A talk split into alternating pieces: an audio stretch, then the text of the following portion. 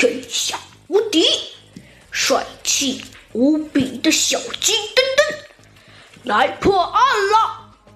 欢迎大家收听《小鸡墩墩探案记》第四十集《强大的组织》第三十章。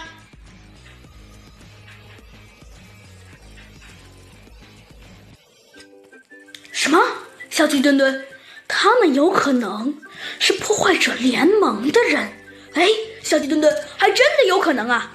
猴子警长好像突然想到了什么似的，飞快的回答了小鸡墩墩：“没错，猴子警长，要是他们是破坏者联盟的人，那可就不好办了呀。”没错，小鸡墩墩，破坏者联盟是一个非常强大的组织啊！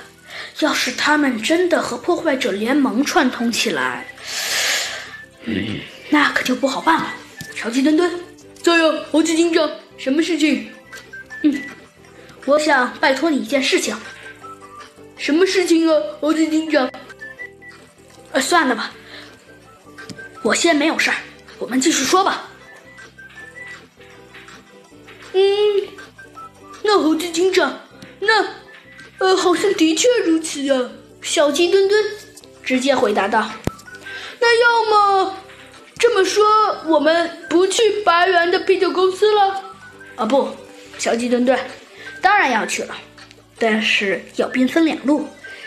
现在，彩色月光轴陶瓷创造工艺在世界上属于独家技术，可以说。”世界各国都想弄到手，为了防止盗窃集团将这一珍贵的资料偷偷的运输出森林都市，嗯，我想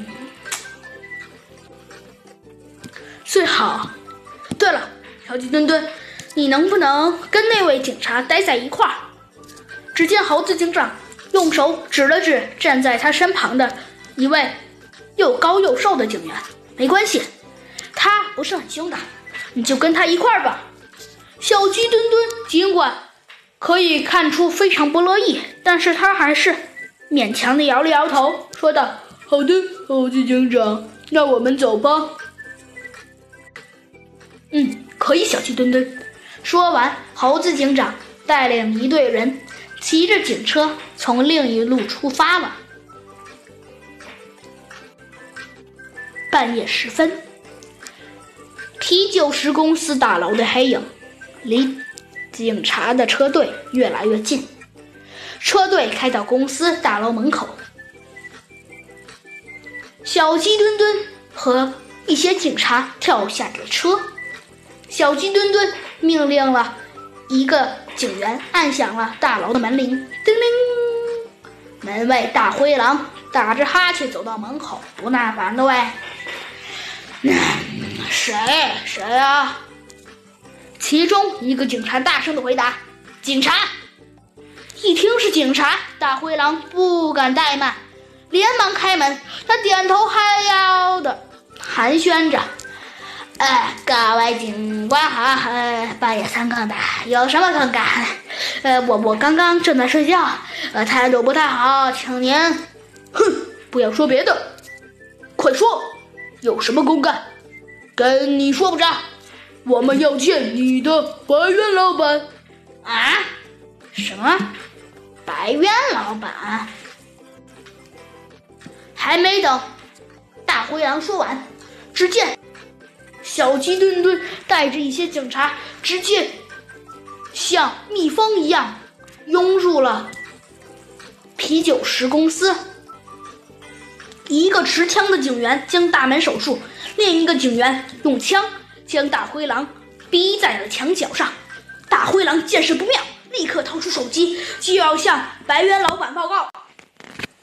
小鸡墩墩眼疾手快，大声叫道：“抢下他的手机！”把大灰狼逼到墙角的那个警员立刻将大灰狼的手机夺在了他的手中。放老实点！我们既然已经进来，就不能大灰狼先生给白猿老板通报了。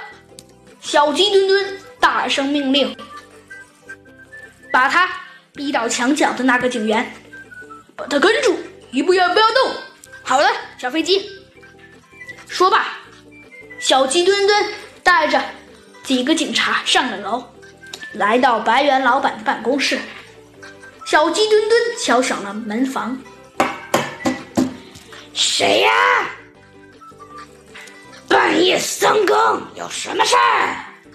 门里传来白猿老板不耐烦的吼声：“进来！”那吼声充满了恐怖，在他的屋子里回荡，震得小鸡墩墩不由得往后退了几步。刚刚，猴子警长命令的那位警员推了一下小鸡墩墩，小鸡墩墩看着他的眼睛，努力的挺直了自己的腰板，走进了门里。嗯，什么？你们来这里干什么？